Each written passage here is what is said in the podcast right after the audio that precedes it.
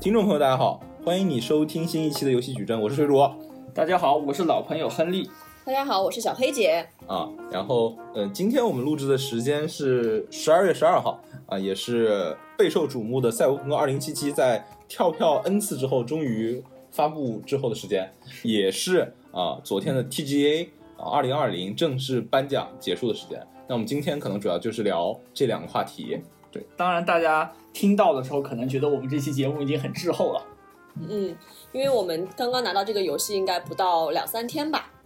我们现在也并没有是一个打通关的状态。嗯，而且还卡了好久的 bug。是的，是的，然后，那我们还是先来聊一聊 TGA 吧。对于 TGA 二零二零，其实我我我对于它的这次的最后奖项的结果还是挺惊讶的。要不我们请亨宇老师给我们简单介绍一下，到底奖项是怎么评的？啊、首先是呃，今年参与 TGA 评选的游戏，其实呃，我认为还是蛮客，就是蛮多的。然后奖项评出来其实还蛮客观的真的吗？啊、还是蛮客观的，我觉得啊、只是说可能今年的最大赢家，应该大家没有想到，竟然是《最后生还者二》吧。嗯就是它不仅收获了这个我们最看重的年度游戏的奖项，同时它也收获了像最佳动作冒险、最佳演出、最佳声效和最佳叙事这些奖项最。佳叙事我是没有想到的。啊最佳叙事真没有人想到，毕竟我们之前看到别人玩这那款就是游戏 的时候，叙事都是都是把碟扔在家里墙角，然后并且往拿脚往上踩上两下啊这种感觉。是，主要是它在叙事上确实和第一部的跨度太大了，让人感觉到好像人格分裂一样。对，但是确实我自己玩下来的体验是，如果不谈剧情，它的光效呀、它的画面呀，包括它的玩法，其实还是能够担得起年度游戏的。呃，这个称号吧，虽然我自己内心的肯定还是我还是会选对马岛，就其实就是我在看到那个就是提名名单的时候嘛，我自己觉得还是比较客观的。嗯因为今年确实好像也没有别的更好的游戏没有被提名，毕竟《赛博朋克二零七七》跳票了。确实，哦，然后在那个里面，我当时也是认为《对马岛》是呃《对马岛》可能是能拿到年度最佳的一个游戏，因为不管从口碑反馈，还是说这个游戏的整体的观感上，我觉得都是不错的。但是其实是有点小意外吧，就是没有想到最后是呃《The Last of Us of Us Part Two》获得了这个奖项。是，对于对马岛来说，他今年也就只收获了一个最佳艺术指导奖吧。感觉颁给他的主要原因也和艺游戏性没什么关系，主要是他美术史风无格前例，对，做了一个美术风格，然后做了一个模式叫做黑泽明模式。嗯我在那个模式里，就是你就像在看电影一样，它的 UI 基本上是隐去的，然后整个画面是一个黑白这样的一个风格。对黑白，我觉得是新的嘛，但是原来你说变成电影式的，其实在《荒野大镖客二》里也有这个模式。是的，就你点完之后会变成一个那种长长叫长长长二十一比九的那种嘛嘛，。嗯，但它其实黑泽明是电影嘛，对，还是比较有黑泽黑他泽还明是他还的是致敬了这黑泽个明的对。然后呃，然后其实刚才你也提到了，就是《The La The Last of Us》这个游戏获得最佳叙事，咋说呢？政治正确。就是它的叙事技巧和比如说这个编排，我觉得是 OK 的。我觉得就是没有一，你在没有玩过一的情况下，其实去玩你嗯能二接受本身还好，嗯只是在一的这个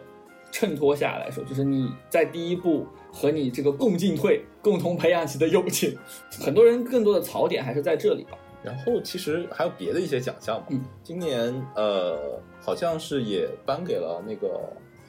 是不是最佳家庭游戏是颁给了《动物森友会》？啊，对对对，实至名归，这个我觉得是实至名归，我觉得没什么疑问的。今年也算是社交游戏出圈的一年吧。是哦然后我忘糖豆了人糖豆人和糖豆人拿了最《佳社区奖，对然后哦，Among Us 是拿了什么奖？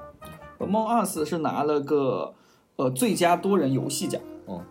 然后我觉得这里面最没有争议的是那个最佳 VR 游戏，啊我觉得是最没有争议的，是就哦确是实。给给那个二衰期。对，我觉得这个是完全没有任何人可能能有争议的一个点吧。是，然后还有一个我挺惊讶是《原神》没有拿一个奖，正常，嗯正常，为什么会惊讶呢？因为我觉得《原神》至少应该拿到最佳手游奖。嗯，啊，我觉得就《Among Us》跟《原神》比，我愿意把这一票投给《原神》，虽然可能有很多人要喷我，但是我自己觉得《原神》说明游戏界的奥斯卡也不最提佳倡。最佳手游 手游奖吗？你对啊觉得？对啊，我是觉得比较困难吧，尤其是对于它这种兼容性来说，它拿最佳手游奖其实还是没有考虑手游这个场景下大多数人需求的。因为手游对于 PC 和主机来说，更重要的不是说品质，嗯而娱乐是性说有更多人能够玩到它的大 DAU 的体验感和娱乐性。对，但是原神明显是放弃了这一块，这一块。我我我在我我突然说到这儿，我在想一个问题：会不会再过五年，或者再过十年，就不存在最佳手机游戏这个奖了？有可能有可能哦这个设备可能就被淘最汰了。最佳多平台奖。那就没有了，就是最佳游戏啊，就就就就可能就没有确实没有这么一说了。嗯我自己比较意外的一个，可能是这个最佳模拟策略游戏颁给了微软模拟飞行啊，这个我是蛮意为外什么的。微软模拟飞行 担不起这个奖呢？就因为对和它对同时竞争的好几个，比如说像《十字军之王二》，然后呃《之王三》，然后那个《赏金骑兵》，就是我觉得都是从策略性和游戏性上来说，我觉得都是更好的。只是说，微软模拟飞行确实在就是拟真度的还原上，我觉得是做的首屈一指。我觉得它既然叫最佳模拟策略游戏， 它就应该颁给在模拟模的最好微的，软模我拟飞行觉得就有资格拿这个游戏的奖，行吧，是不是？ 确实，虽然我也不会去玩，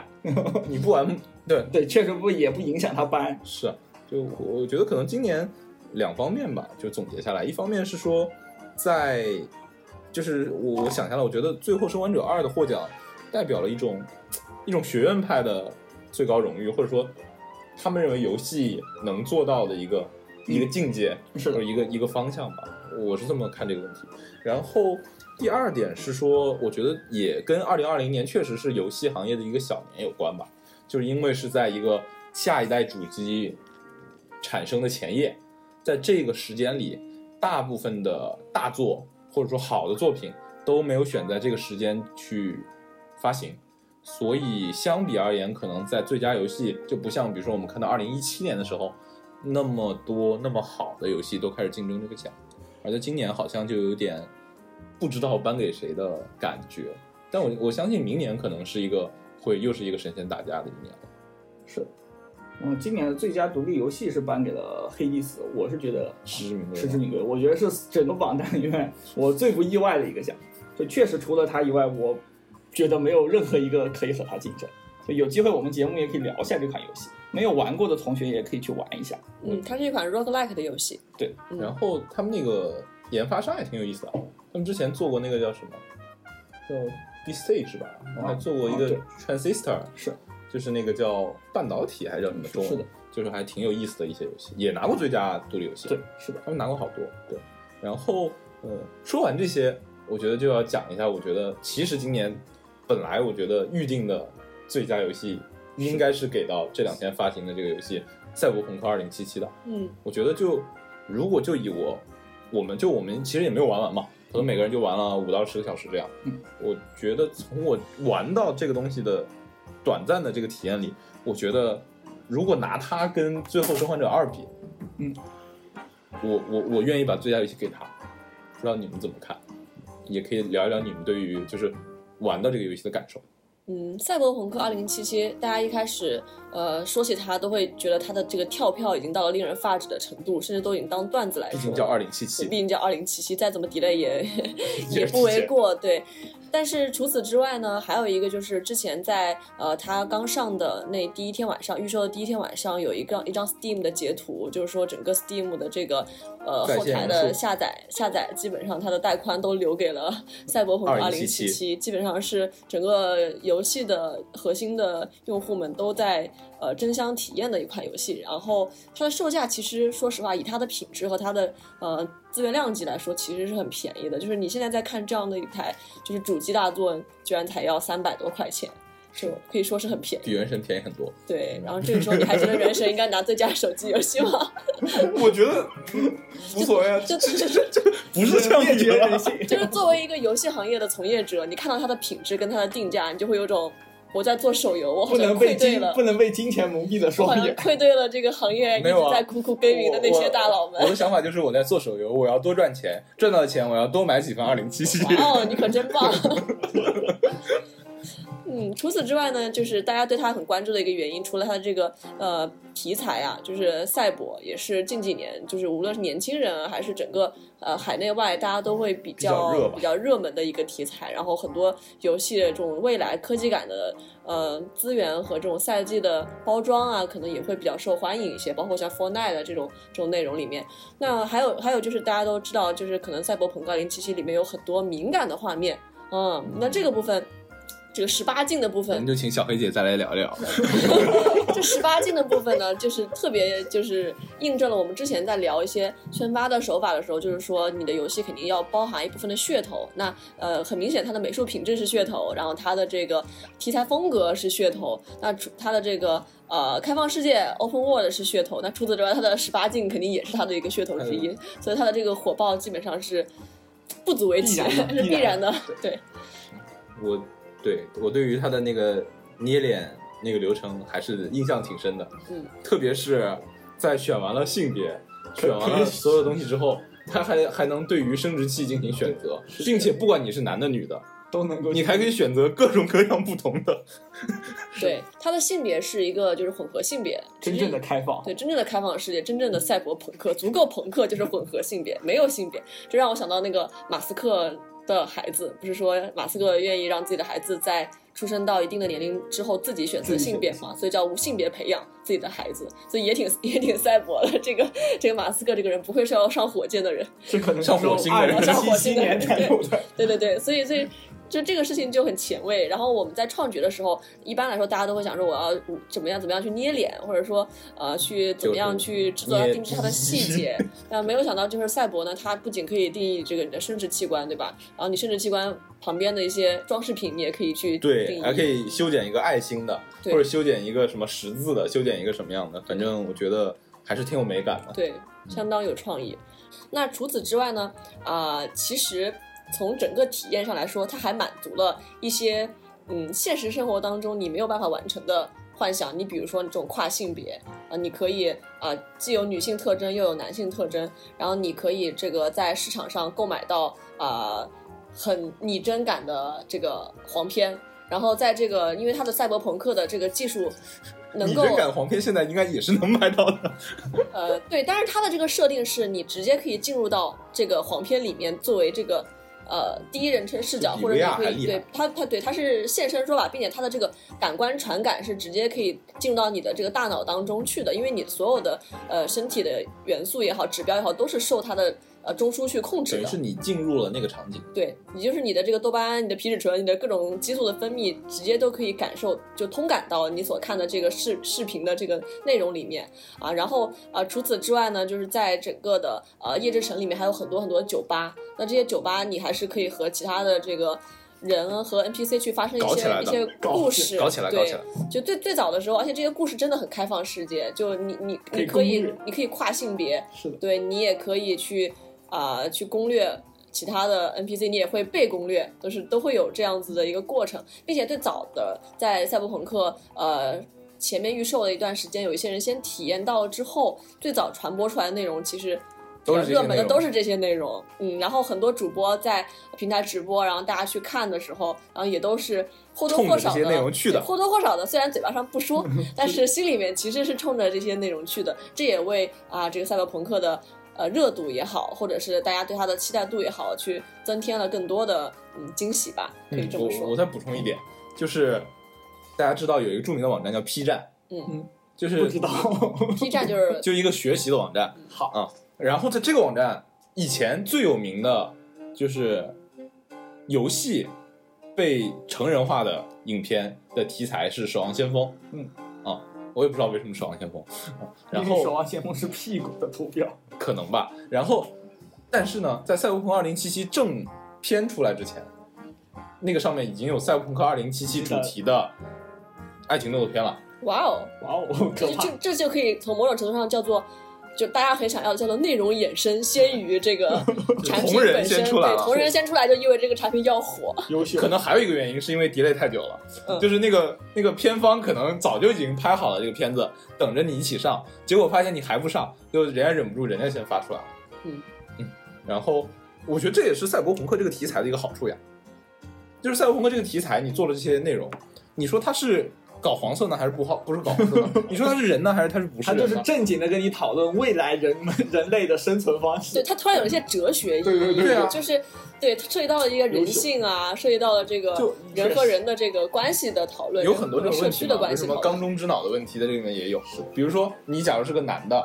或者说不说你的男，你任何性别，假如你把你的身体都换了一遍，然后你跟某人发生了性关系，那是你呢，还是别人呢？会不会很哲学？如果这个如果什么都没有换，只把你的生殖器官换成了某个人，比如说隔壁老王的生殖器官，那怎么算呢？对对对，这就很哲学了。很伦理，很伦理。对，啊而且其实我我记得一个最最最有意思的事情，就是我刚捏完人的时候，啊、我是捏了一个呃上半部分是女生，下半部分是男生的一个一个角色，就穿上衣服就非常的可爱，然后脱了衣服就非常的屌，猛男，猛猛男，对，然后我把它发在了群里面，然后大家纷纷表示我终于圆梦，所以对，所以所以这个这个建建议那个那个什么 LGBTQ 的社群联系小黑老 师。这个这个专业术语应该叫什么？叫叫就有一个泛指叫，性认知障碍，好像是没没别别障碍，就有一个术语叫做就是酷儿嘛，酷儿就 Q U E R 嘛，就指的是一切不能以男女分别的性别认同或者性别主义都可以这么叫。就是因为很多人其实表面上不说，但是心里面其实很期待看到，呃，十八禁的画面，然内容后也很想自己亲身去体验一下游戏内所有的什么攻略 NPC 扭啊扭，街还呀、有超梦啊。然后，对我当时刚刚弄完我的就是嘖猛男萌妹之后，我就很想立马冲去扭扭街，我就已经查好了攻略，说扭扭街你可以去选择跟两个 NPC，然后发生一些好的故事，有有一个是男的，有一个是女的，然后也有网上很盛传了很多，我是一个男的，然后突然选择了一个叫做什么呃。呃什么什么什么很女性化名字的人，结果点出来发现也是一个男的，然后这两个男的就快乐的在里搞面起来发生了了故事。对，结果大家都知道这个游戏的 bug 很多，就真的很多。然后在第一关刚打到有一个叫杰那克的个人小平头的时候，这个小平头这个地方，你你必须打完了之后，你要等跟随杰克，你要等杰克先出这个门。你再跟着他出去，否则这个门你如果先出的话，杰克就会被锁在这个卡在门里里，因为你这个地地方会变成敌对区域，你就再也进不去了。那个门卫就会不断的推你推你。我一开始被推了个大概十几次之后，我就开始思考这是不是一 个 bug。然后我当我认真的发现这是一个 bug 的时候，我就非常的生后来气你，怎么解的？从头打这一关。他没有办法去解决这个问题，你必须重新过这关，然后让杰克先出去。当时我就很希望赶紧放弃杰克去那个扭扭街，但是我不能，因为杰克是你下一个主线必经的 NPC。我当时就想播放一首《再见杰克》。这个地方应这该才是我在赛博朋克当中放，赛博朋克当中朋克精神的极致，就是我要去扭扭街，再见杰克。不够开放世 界。然后除此之外，然后你选择进去之后呢，你你在这个过程当中，你还可以选择三个呃主要的职业身身啊、份这三个身份和视角呢，它可能会影响你在剧情当中的一些微小的体验。嗯，分别是公司员工、打流工人打工人、 流浪者，还有什么来着？街溜子，街溜子还有就是就是我也忘了，怎么说呢？就是。嗯，他的原名我忘了，但一般我就叫他街溜子，就是 他就是在夜之城里面到处走，然后帮黑帮啊你老选的大是什都是么。我选的是拾荒者，我选的拾流荒浪者对我流选的浪公者司员工。我也选了公司员工哦所以，拾荒者的开头跟他们有什么区别吗？好像说有一定的小小就区是别有挺大区别的。然后你一开始的活动范围也不一样，对公司员工的话就会短一些，公司员工就很公司员工就是要去上班，不是公司员工就进去上班，然后说嘿，你给我干一个事儿，把隔壁的老大给干掉，然后你出去，不是不是找个人，然后是不是你把东西交出来，然后你被解雇了，然后哎，我记得说是这个公司员工的第一个任务叫做上班狗，是叫是叫这个吗？啊啊啊！ 就特别的嘲讽，好像不对是，我就当时就觉得，就是当时因为我，就是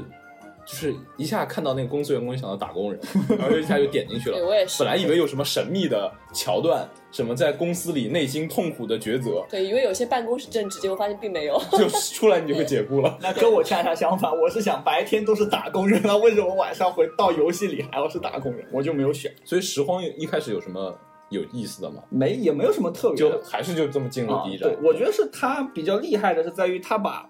呃不同的赛博朋克的风格就是比如说更荒野的那种啊、嗯像《疯狂麦克斯》里面的那种像，像对无主之地，对，然后它也有像《银翼杀手》里面的那种真正的未来都市的那种赛博朋克，融然合后嗯在就一是起，几种风格的赛博朋风格机动克，队它都对对在一个游戏里面有体现，并且没有让你感觉很违和。然后我觉得还挺了不起的，确实挺了不起的。嗯，除此之外，其实还有一个让我很惊讶，就刚进去就能感受到的地方是它的翻译啊，嗯就是因为我们这次下载它有原声吗下载语音包的时候，它是自动下载的是是中文版中文中本文然后并没有下英文版本的。然后进去中文版本的时候，我本来预期是很低的，我以为就是那种呃就很 Google 机械的 Translator 的那 种那种感觉，然后太过分了，可能可能或者是那 种呃找几家外包公司做出来的那种非常呃翻译腔的这种正常的这种体验，结果结果发现它的这个中文翻译非常地道，呃，它甚至还有一些这种语气词，然后脏话。然后当然说主要脏是要话是脏不话 对的，但就是因为有脏话和俚语的部分，它才觉得才显得它贴很切地道。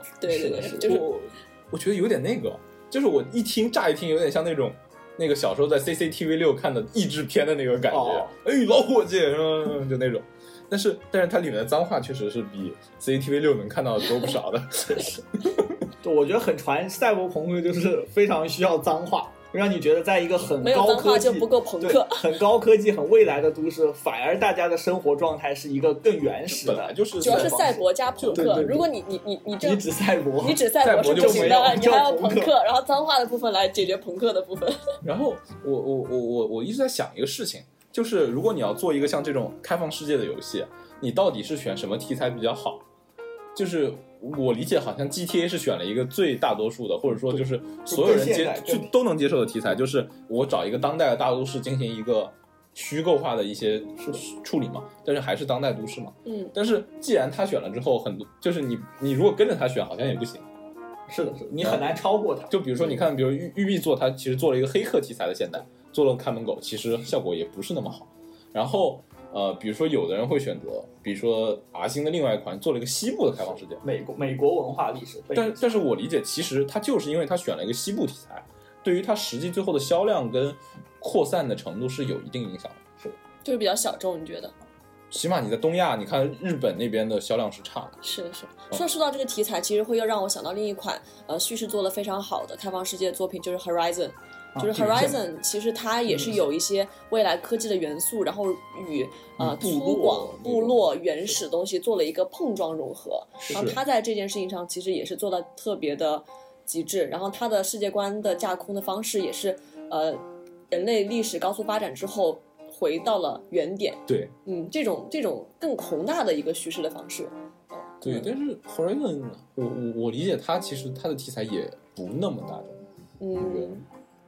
其实是比较小众，但是更哈扣一些，对就是它更哈扣，但就是是它它的能吸引某一部分人。一部分人很喜欢嘛，对，但是它问题自然是，就它虽然 hardcore，它没有把就是科技感做的很重，它是把是田园原始的美术风格、美感，就自然美感融合了呃赛博的对这个对概念，所以就是从机械生物审美上来说，大家是更反而是大众化更能接受的，但是从题材上又很又很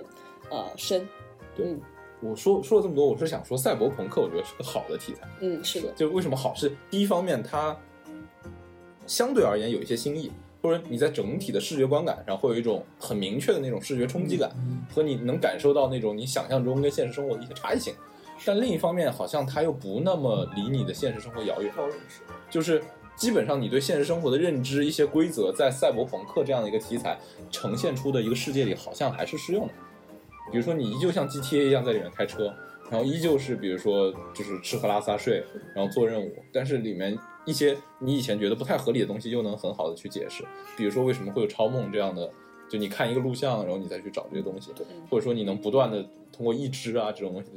切换，做一些你与现实生活不同的东西，这是我觉得赛博朋克，我觉得算是一个挺好的一个一个题材吧。它有它独有的优势吧？我觉得一个是它既符合，因为它是来自未来嘛，但是它又不是那种魔幻的世就界，没那么未来，所以说它其实一定程度上一定是符合你的既有认知的，同时它又不会受到比如说像武侠或者古代或者说中世纪这样，你不能在过去的环境上去进行额外空间就的比如创巫作。师嘛，然后它就更像当时《黑客帝国》推出的时候，就是首先它是符合大家的认知的，我们还是在那个城市里面生活，但是它又能够做很多，比如说像子弹暂停啊，然后做很做很多脑呃什么各种脑脑脑中内世界脑内世界这种、嗯这种让人觉得有无限想象力的事情，嗯就是它的创作空间很很丰富，嗯同时也和波兰纯率比较暗合吧。就是他为啥们，波兰城啊？就是他们那个工作室，就是文，我觉得就是他们的文本实力其实挺强的。你看他们巫师三，虽然说巫师一二三部都是在小说的基础上去做的，但是他还是在小说的基础上去给那个游戏事件进行了很多的丰富化的自己的设计。而且赛博朋克其实这个题材，它为玩法留出了更多的想象空间。就在这种题材之下，你它它你在这个过程当中所体验到普通的射击，然后射击再加上一些其他的装备，那这个装备可能有更多的科技元素，那它能打出来的效果，再加上它的这个破译、潜行，然后呃黑客这些相应的一些技能，然后在这个模式下有更多的世界观的合理的解释的方式，包括它的在里面呃装备这条线，它的强化的这条一体这条线，也给了你作为一个人造人基于赛博朋克更多的这种解释。是的，我觉得算是一个既符合认知又有很多改造空间的一个题材的选项吧。是的，嗯，包括我觉得可能在《赛博朋克2077》出来之后，可能过两年我们可能会发现，在手游市场上有很多会有赛博一朋克些赛博朋克题材的游戏出现，如果版号允许的话。嗯，你的你的意思是在影射谁吗？就比如说，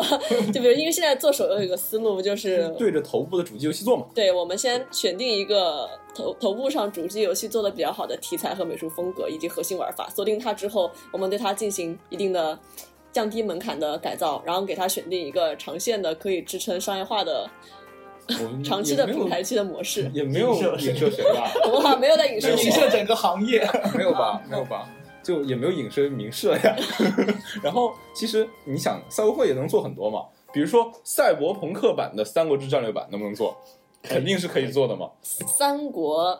志战略版就是是做个哦赛博朋克的赛博朋克的 SLG 嘛，肯定可以做是嘛是。可以做。哦对不对我想的以为是诸葛亮他们穿越到了赛博的哎时期，，也可以机。甲诸葛亮也不是 真不假诸葛亮，机甲墨子不是已经有了吗？是王者荣耀的那个架空世界观是吧？对啊，这不就是什么鲁班七号，然后六号、五号、四号、三号、二号、一号？我觉得会有这么一天的，只是说赛博朋克，因为它本身题材其实对你的整个就是制作管线其实要求很高，因为你要构筑那样一个饱含科技感又很很注重金属材质的那样一个世界，其实是很耗手机 性能的。很考验 TA 的，对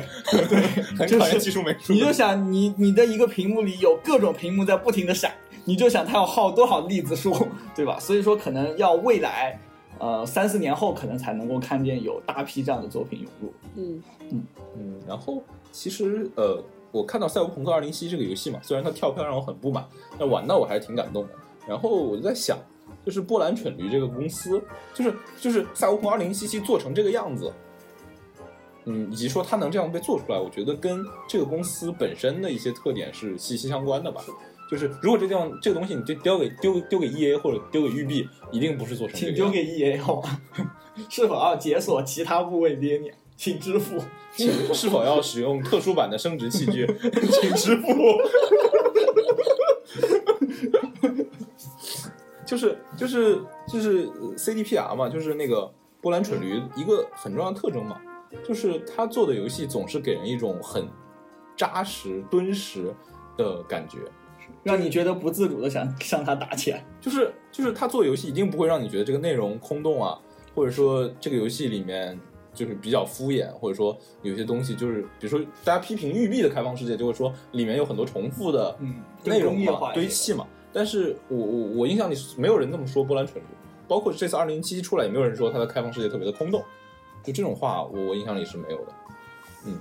但是波兰蠢驴，我觉得另一方面可能它的问题在于，因为它的这种方式会导致它的那个就是时间不断的往后拖嘛。是的，然后包括说，可能，嗯，就是波兰蠢驴还挺难说去寻找它下一个除了这种做法以外的商业模式，就是说我用大量的资源，特别多的人来做这么一个单机的 console game，一个嗯三 A 品质的这么一个游它这戏样的，容错率其实会非常低，很低，很嗯低，的它必须要成，不成的话，这个成本啊，还有它太这高就了个扛不住，扛不住。对，所以也导致他对自己的品质要求就格外的高。是啊，是啊，恶性循环，对，确实很难说。内循环，这个内是循也环没有恶性循环了，但至少它做做生意来说是恶性循环，目前来看但这是几做座游都戏是来成功说的，嘛。就是做生意来说是恶性循环对，只能说但它是做是一生意个来说成功的游戏公司，但不，它不一定是个成功的公司。是个成功公司啊。波兰波兰蠢驴的那个上市了嘛嗯？它的波兰股市的市值好像现在已经是波兰第二还是第一了？主要是波兰的其他公司 主，要是波兰，对，怎么 了？你这怎么？我们没有看不起波兰对，的我们意没有思看不起波兰，只是说确实，就是我的意思是说，就是从商业上来讲，目前来看，CEPI 也是一个很成功的一个大的游戏公司。是的，啊，它已经是欧洲第二大的游戏公司了。是的，啊，对，第一大的游戏公司其实可能做的游戏还不如它呢。让我想到那天看到谁是高盛吗？高还是哪家是在在发评论说腾讯是全球第一对啊，游戏公司？全是球啊第一，没错呀，这话从数据上来说没有绝对错是呀，没这样有错呀，没对有对错呀。对，我们也没有看不起谁的意思，我们只是客观在说这件事其情。实就本来就是说嘛，腾讯自己也在说嘛，就是就是不同的腾讯游戏要从第一到最强嘛，对，就是是第一，这个愿景很好，违反但是违反广告法，也好吧需要也需要就是继续努力去做到最强。不同评价标准。包括网易也说我过我选嘛，择沉默。包括网易也说过嘛，网易不是说过“民民间间高手高手任天堂对啊手任天确实。但从这个角度来说，我觉得米哈游也也算是大厂了，嗯堂是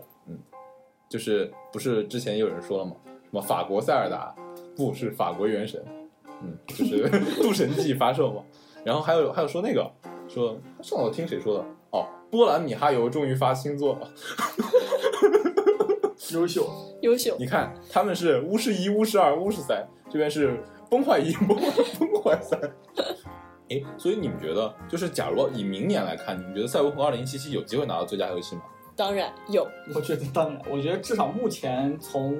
一些明年要发售的游戏里面，我觉得目前还没有可以和它一战的游戏。嗯，那那我还想问一个问题，就是说，你们觉得《赛博朋克2077》，我们认为它是一个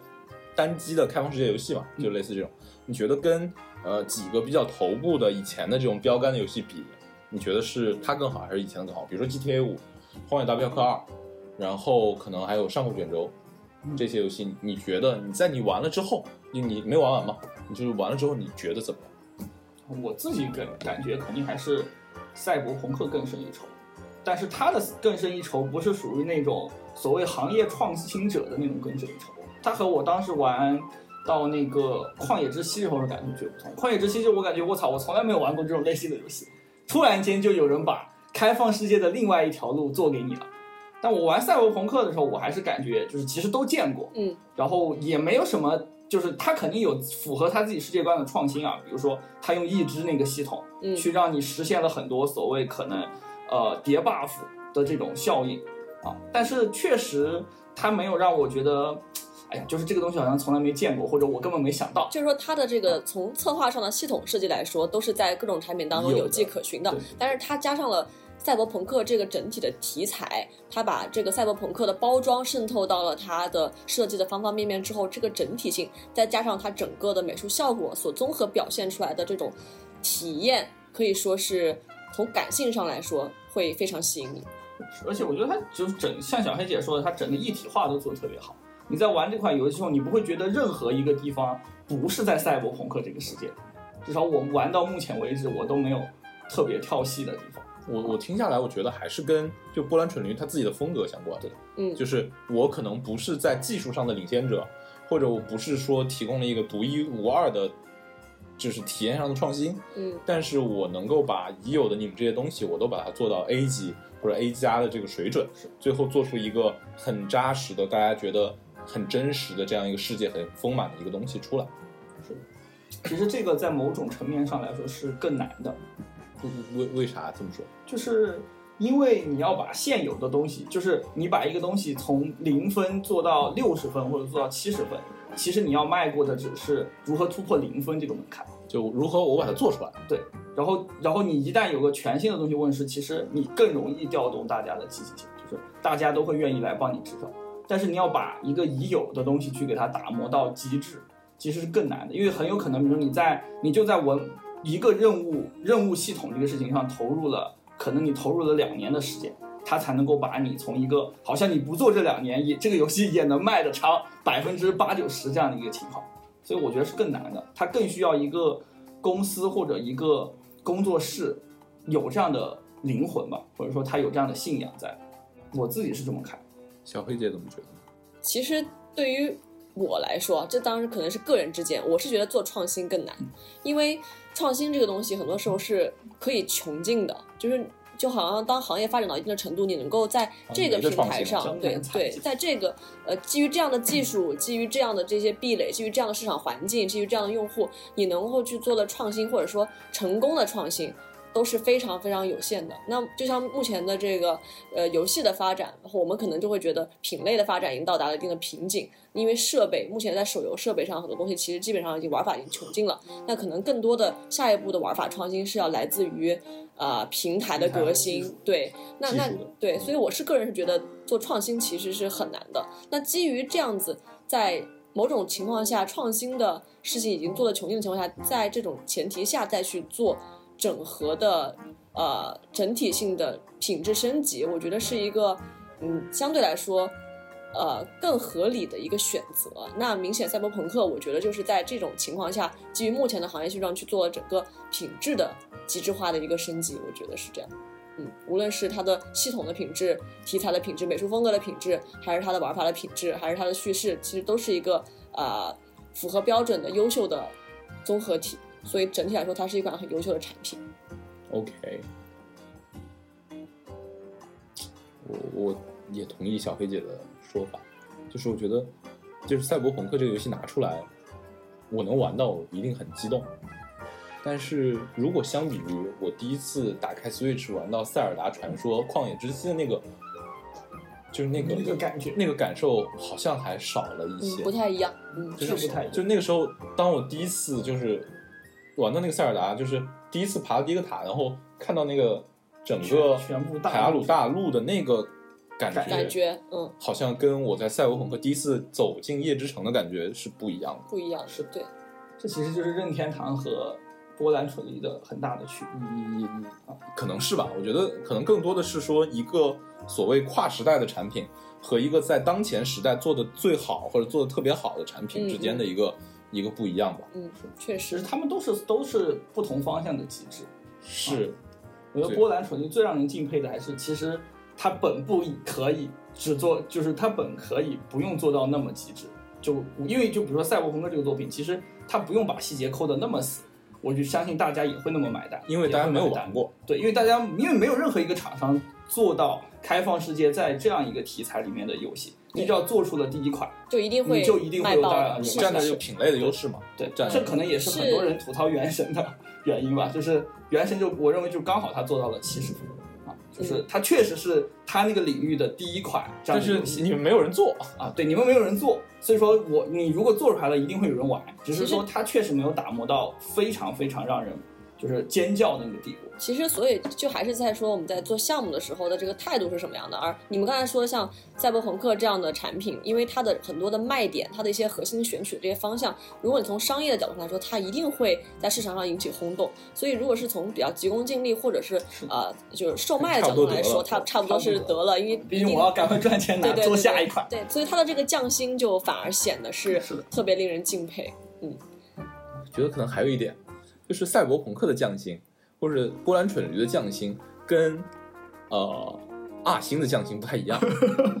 就是就是二星在 GTA 五在《荒野大镖客二》里很有匠心，但是他其实最后玩完了主线之后，他在卖一个